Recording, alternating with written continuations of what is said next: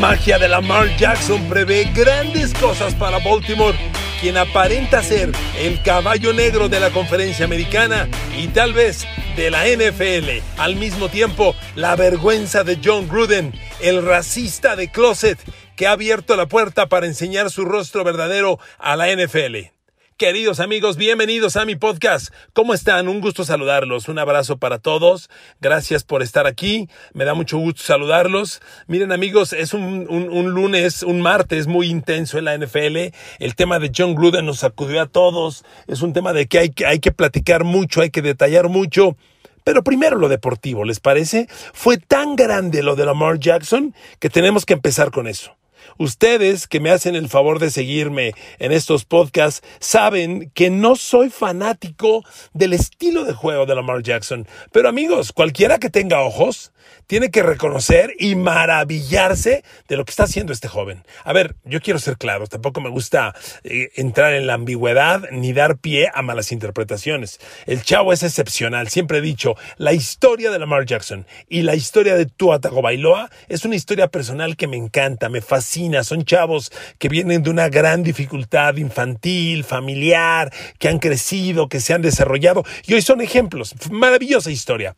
Como corebacks y por su estilo, no es que no me gusten, es que me parece que la forma en la que juegan no ha caminado hacia el éxito en la NFL. Sin embargo, lo que está pasando con Lamar Jackson tiene que reconocerse como una historia maravillosa. Maravillosa. A ver, amigos, ya son tres semanas. Ahora sí que ya me la hiciste una, me la hiciste dos, me la haces tres. Por Dios, a ver, se los recuento fácil. A ver, primero Lamar Jackson perdía por 11 puntos hace tres domingos contra Kansas City y Patrick Mahomes. Un triunfo que nunca había logrado y que parecía que nunca iba a lograr. Era la puerta, era la pared con la que siempre se habían enfrentado y chocado y caído de espalda Lamar Jackson. Perdía por 11 puntos en el último cuarto, le dio la vuelta, ganó el partido. Siguiente domingo, hace dos, Van a Detroit, un partido muy difícil. Bueno, pues Justin Tucker mete un gol de campo de 66 yardas y Baltimore le gana a Detroit en Detroit. Antes de ese gol de campo, Baltimore tuvo una cuarta oportunidad y 16 por avanzar. Y Lamar Jackson conectó un pase de 21 yardas. En cuarta y 16, Lamar Jackson hizo la magia. Y ahora lo del domingo, lo del lunes pasado. Por Dios, perdía por 19 puntos en el segundo medio y el tipo lanzó en la segunda mitad 330 yardas por pase. Miren, se supo que después del partido el lunes por la noche, el coach John Harbaugh, que además debo decirles, es otro de los grandes coaches que tiene la NFL, y miren, cuando uno va al Super Bowl, tenemos la única oportunidad de tratar a los coaches y a los jugadores. Vaya, viajamos una vez al año. Y cuando estuvo Baltimore, no tienen ni idea el tipazo que es John Harbaugh. Es un cuate educado, decente, que se detiene, que te contesta bien, que profundiza. Y, yo como mexicano se lo agradezco porque no soy un periodista al que él vea constantemente y podría o, no hacerte caso o contestarte muy simple o y en fin, que tome con tal seriedad las preguntas yo desde mi visión se lo agradezco. Entonces por eso es uno de los coaches que me cae muy bien. Pero le repito, después de lo que ha pasado estas tres semanas y después de lo del lunes, cuando acabó el partido, se supo que el coach John Harbaugh escribió en un pizarrón, ¿cuál de estos tres finales es el más emotivo para ustedes? ¿Cuál es su favorito? Y que pues algunos se quedaron callados, otros querían opinar, que John Harbaugh les dijo, el mejor final es el próximo es el próximo. Y da la sensación de que Baltimore está construyendo algo muy grande, muy grande. A ver amigos, yo quiero profundizar en el tema de por qué me gusta y por qué no me gusta Lamar Jackson. A ver amigos, yo estoy en contra de que los corebacks quieran ser corredores de balón. Y no es que no me guste, no es... Amigos, un coreback, un corredor es un atleta que se entrena para esa posición. Y eso implica tener un físico para aceptar las tacleadas, para romper las tacleadas, para cuidar el balón. Y cuando un coreback quiere correr, no es lo mismo correr una jugada porque se abrió el espacio o porque las condiciones lo obligaban, a querer ser corredor de 10, 15 o 20 carreras por partido. Un coreback no puede serlo porque no entrena para ello. Y cuando alguien como Lamar Jackson insiste en correr, ¿qué pasa? hay dos cosas muy grandes. O lo van a lesionar, que no ha ocurrido, o va a soltar el balón porque no, es, no entrena para protegerlo. Y eso de soltar el balón empezó a ocurrir de manera, vaya, de manera recurrente. Creo que no hay duda alguna de que el primer lunes por la noche ante Raiders, un fumble suyo abrió la puerta de la derrota. Y no hay duda de que el lunes pasado un fumble suyo le costó un touchdown al equipo, un touchdown increíble, y luego otro fumble suyo estuvo a punto de costarles el partido. Mi visión es esa, amigos. No quiero malas interpretaciones. Yo admiro a Lamar Murray y, y creo que los quarterbacks Lamar Jackson, perdón, a Lamar Jackson, y yo creo que los corebacks de la NFL ganan desde la bolsa de protección. Y cuando un coreback como Lamar Jackson se queda en la bolsa de protección, como se quedó en la segunda mitad del partido del lunes, y ejecuta desde ahí, por Dios, amigos, Lamar Jackson lanzó 43 pases el lunes, pero esa no es la nota. Completó 37, impuso un récord con 86 de pases completos. 86%. 37 de 43. 4 touchdowns. 0 intercepciones. Un estúpidamente impresionante rating de 140.5 puntos. A ver amigos, cuando como coreback eres capaz de hacer eso, perdónenme, ¿para qué chingados corres? ¿Para qué corres? Arriesgas tu físico y arriesgas a perder el balón, cosa que está ocurriendo, insisto, repetidamente. Yo por eso el lunes, después de acabar el partido, puse, a ver, conclusión, desde mi visión. Lamar, eh, Lamar Jackson corre el balón, se arriesga y pone en riesgo la victoria. Se arriesga y pone en peligro la victoria del equipo. Dos, Lamar Jackson se queda en la bolsa de protección, lanza 400 yardas y gana el partido. Eh, interpretación. ¿Qué?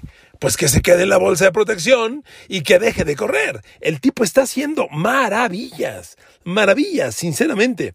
Eh, emociona, emociona. Miren, yo ustedes lo saben porque he sido público ante ello hace muchos años. Soy fan de los Pats, pero antes de ser fan de los Pats, soy fan del fútbol americano, soy fan de la NFL. Me gustan los juegos, quiero ver la visión, quiero ver los juegos en su esplendor total y ver cómo está ganando Lamar Jackson y estos Ravens emocionan, emocionan cañón, amigos. Y miren, es que Indianapolis dio un partido mucho mejor de lo esperado.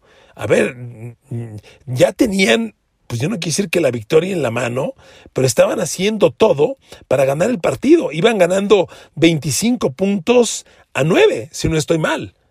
Era una victoria casi amarrada. Y Lamar Jackson empezó el regreso. Miren, primero, ese tema emocional de, de, Lamar Jackson, ese tema de cometer un grave error y seguir jugando como si nada. Es lo primero, primero que yo admiro. Porque miren, una de las cosas con las que más trabajan los psicólogos del deporte es en olvidar el error. Porque el error en el deporte es muy común. A ver, ¿quién carajos no se equivoca? Messi ha fallado penales, Ronaldo también. Este, Usain Bolt tuvo una salida en falso y lo descalificaron. O sea, todos los atletas, los más grandes del mundo, cometen errores.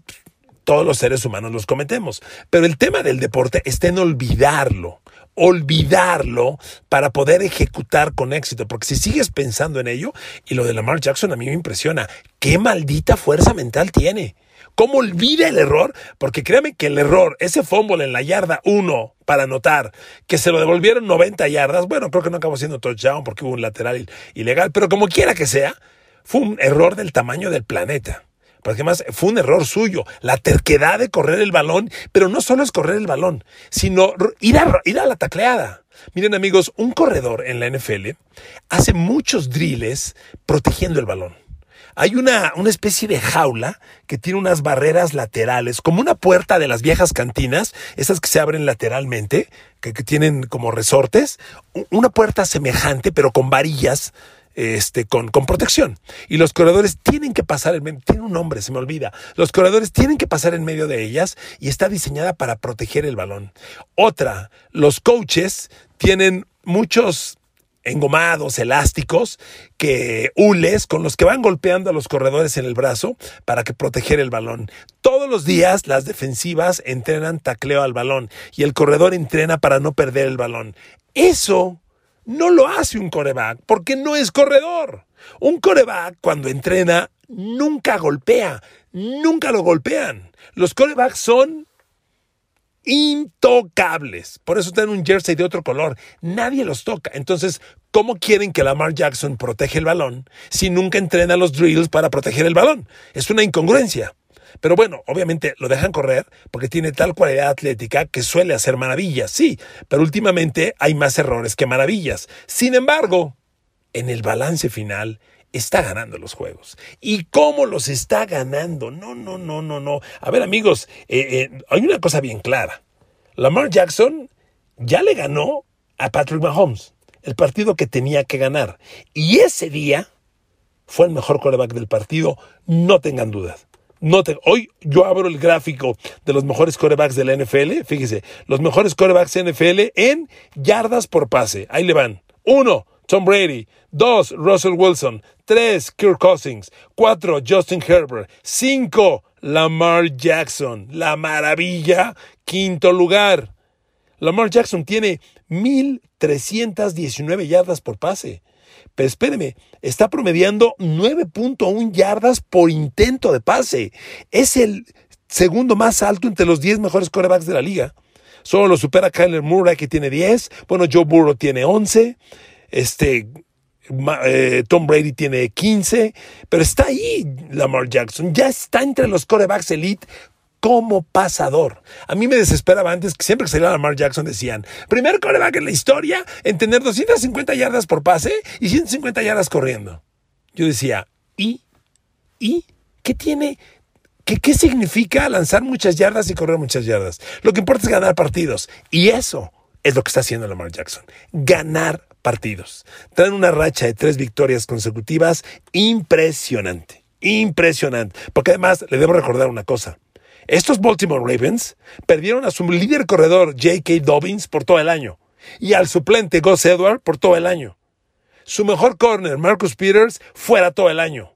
Su mejor liniero ofensivo, Ron Stanley, lleva tres semanas sin jugar. Su primera selección de draft, que iba a ser el gran receptor de Lamar Jackson, el novato Rashad Bateman, sigue sin jugar. Llevamos en la semana 5 y este muchacho no puede debutar. Ha estado lesionado. Las lesiones le han pegado con madre a Baltimore. Y ahí están. Y ahí está Lamar Jackson. Miren amigos, resumiendo más el partido del lunes, yo lo que encuentro y encuentro y encuentro son cada día más cosas maravillosas de un Lamar Jackson desde la bolsa de protección. Resumo este tema de correr. A ver, Russell Wilson corre, Aaron Rodgers corren, sí, pero corren para ganar algunas yardas, para romper la tacleada o para asegurar un primero y diez. No son corredores que se vayan contra un linebacker a romper la tacleada. Si este amigo sigue así, tarde o temprano lo van a noquear o le va a pasar algo peor, porque los corebacks no están hechos para romper bloqueos. Pero bueno, dejo ahí el tema. El lunes, fíjese nada más. Lamar Jackson en pases de 20 yardas aire o más. Tres lanzados, tres completos. 99 yardas. Un touchdown, cero intercepciones. 3 de 3. En más de 20 yardas aire. ¿Ok? Fíjese además qué dato tan interesante. Pases de 10 a 19 yardas, solo lanzó 5. Solo 5. Y completó los 5. 5 de 5, otras 89 yardas. Y el resto fueron pases de 9 yardas o menos, o pases atrás de la línea de scrimmage, que son los pases pantalla. O sea, Lamar Jackson tiene repertorio para todo, ¿eh? para lo que quieran. Sus números más a detalle. Cuando no hubo presión, cuando estuvo bolsa de protección total, completó 32 de 37. Sus cuatro touchdowns fueron así. Increíble, de veras, increíble. Y como le decía, en la segunda mitad nada más, en el segundo medio fue capaz de darle la vuelta al partido realmente parecían ya derrotados, parecían aniquilados, y el joven fue capaz de lanzar, aquí tengo el dato, Lamar Jackson lanzó en el segundo medio y en el tiempo extra 335 yardas por aire. En el segundo medio nada más, ¿eh? Tercero, cuarto periodo y tiempo extra. 335 yardas por aire. Contra una defensa de los Colts que el año pasado se codeaba entre las mejores de la liga formidable, amigos. Formidable. Así, formidable. ¿Ok? Y como les decía, yo quiero ser claro porque a veces malinterpretan y se empiezan a construir historias que no me gusta la mar por es un atletazo, me encanta su historia personal y estoy en contra de que corra porque lo pueden lesionar o puede seguir soltando balones como evidenciado está por tanto y tanto balón que ha soltado. Pero el chavo lo que está haciendo en la cancha es una joya, un deleite de deleites, así se lo digo, ¿ok? Bueno amigos, rápidamente, el tema 2, John Gruden. Qué vergüenza, qué vergüenza. Está tan de moda el tema de salir del closet. Y bueno, se supone que sale del closet quien algún día se declara homosexual por algún, de, de, alguna forma, ¿no? Un hombre homosexual, una mujer homosexual. Salir del closet. No, se puede salir del closet de muchas formas. Y se puede salir del closet como racista. Y lo que ha hecho John Gruden es una vergüenza, porque miren, como estamos en el mundo, como estamos en el siglo XXI, lo peor que hay es alguien que te juzga por tu apariencia. Y estos pinches racistas son un una pesadilla para la sociedad.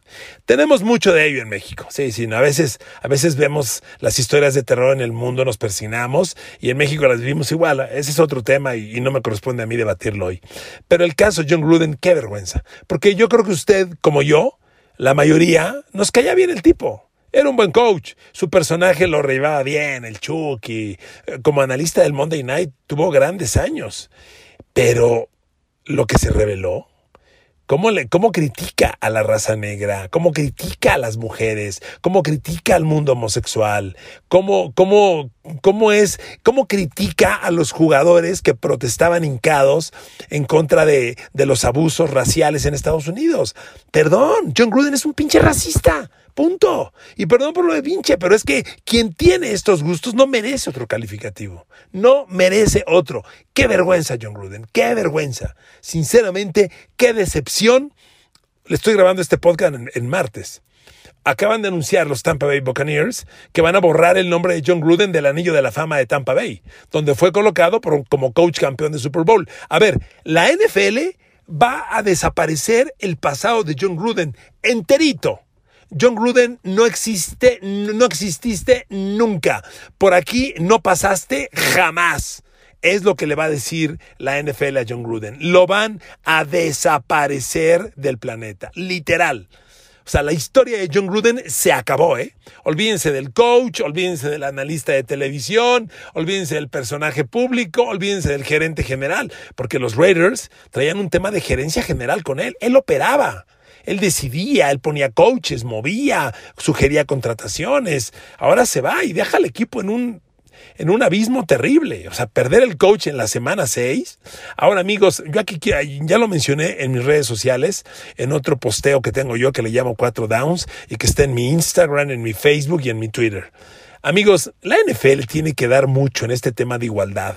La verdad, la NFL tiene, hay muchas cosas que hace la NFL que es pura apariencia. A ver, yo adoro la NFL como usted, me encantan sus juegos, yo le debo mucho a la NFL, mi carrera surgió por la NFL, es un juego que adoro, pero a ver, aquí nadie se chupa el dedo, atole con el dedo a, dedo a nadie. Y la NFL, a ver, lo de John Gruden estalló porque ya no lo podía ocultar más ni, ni la NFL ni los Raiders. Cuando el New York Times el fin de semana publicó los correos de John Gruden y se leyó el vocabulario que tenía, cómo se burlaba de los negros, cómo se burlaba de los homosexuales, cómo se burlaba de las mujeres, los calificativos que decía, los insultos. Amigos, ¿a quién se le ocurre poner eso en un mail? En un mail. Hoy dices algo mal, te graban y te exhiben. Pero quien voluntariamente lo manda por mail, está dejándolo en un documento que se va a mantener ahí mucho tiempo. Esto surgió porque en la investigación que le hizo la NFL a Washington por los abusos de Washington, otro tema de racismo y de abusos que la NFL, y entre la comunicación que tuvo Washington con John Gruden, se vieron estas mails y se descubrió la personalidad de John Gruden. ¿Cuántos más hay de closet racistas en la NFL? La neta, muchos. A ver, amigos, la NFL tiene 75% de jugadores de raza negra, afroamericanos. 75%. Y de coaches, solo hay 4 de 32.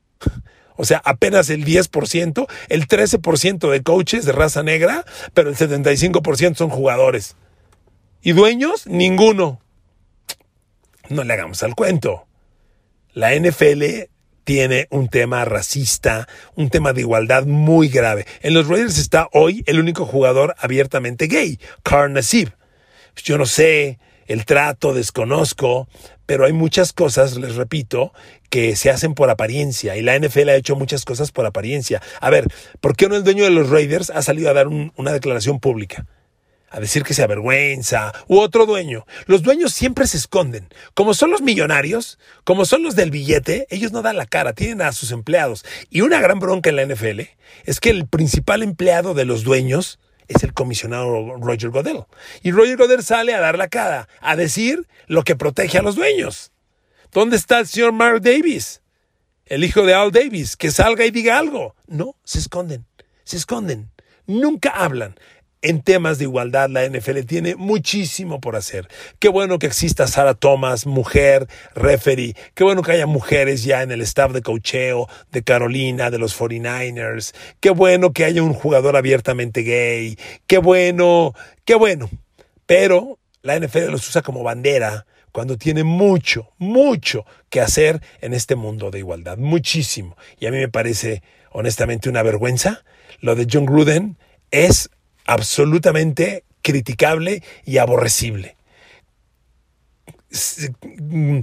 Cuestionarnos por nuestra apariencia, por nuestro color. Y miren amigos, les dejo este último ejemplo para que me vean cómo si la NFL hacen las cosas por apariencia. A ver, Mucha gente seguía sin entender porque el tema de Redskins era peyorativo. Si a alguien le, te burlas y le dices que tiene la piel roja, pues es como cuando te burlas y le dices que tiene la piel negra o la tiene amarilla. Es lo mismo. No te puedes burlar de alguien por el color de su piel. Aunque en México ya se nos haya hecho normal y la gente ve que el tema piel roja no es peyorativo, claro que lo es. ¿Ok? Claro que lo es. Pero a donde voy es a esto.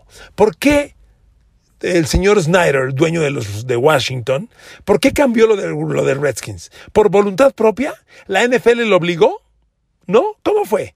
¿Sabe cómo fue? Cuando el patrocinador del estadio, la empresa de mensajería Federal Express, que le paga 25 millones al año a Washington, y, la empresa Nike de ropa, que también le paga un chorro de lana a Washington, los dos le dijeron, o cambio lo de Redskins o retiramos el patrocinio. Fue cuando el señor Snyder dijo, no, no, no, no, no, no, a ver, a ver, a ver, y lo cambió. Se vio obligado por la circunstancia, obligado por el negocio. No fue un tema de voluntad. Y fue una vergüenza que en ese mismo equipo de Washington después se destapó el escándalo de que acosaban a las mujeres por su apariencia. La que se vestía como de una forma le decían cosas, la que se vestía de otra le decían cosas. Carajo, esa es la NFL tiene mucho que trabajar en temas de igualdad, muchísimo. Y esto de John Gruden que sale del closet es una vergüenza, es aborrecible. No se puede criticar a la gente por su apariencia. Y lo de John Gruden se lo merece, se lo merece. ¿Saben qué? Ahora John Gruden va a pagar por esa maldita forma racista de ser. Y lo que la NFL va a hacer es muy simple. Va a desaparecer todo el pasado de John Gruden. John Gruden, aquí no exististe ni existirás más. Lo increíble es que el hijo de John Gruden trabaja con los Raiders, es el coach de condicionamiento físico y él sí se queda. Ya no lo sé, ya no sé qué pasará ahí. Claro, obviamente el de la ofensa fue su papá. Él desconozco las condiciones, pero en la mañana el tema era, el hijo no se va, el hijo se queda. Desconozco si ha dicho algo o no ha dicho algo, pero en la mañana era tema alrededor de los Raiders. Pero amigos, John Gruden, tu pasado se borra. Aquí no exististe nunca. Aquí no ganaste un Super Bowl. John Gruden, cámbiate de nombre. Qué vergüenza me das, John Gruden. Qué vergüenza me das. Gracias por escucharme. Les mando besos y abrazos. Saludos.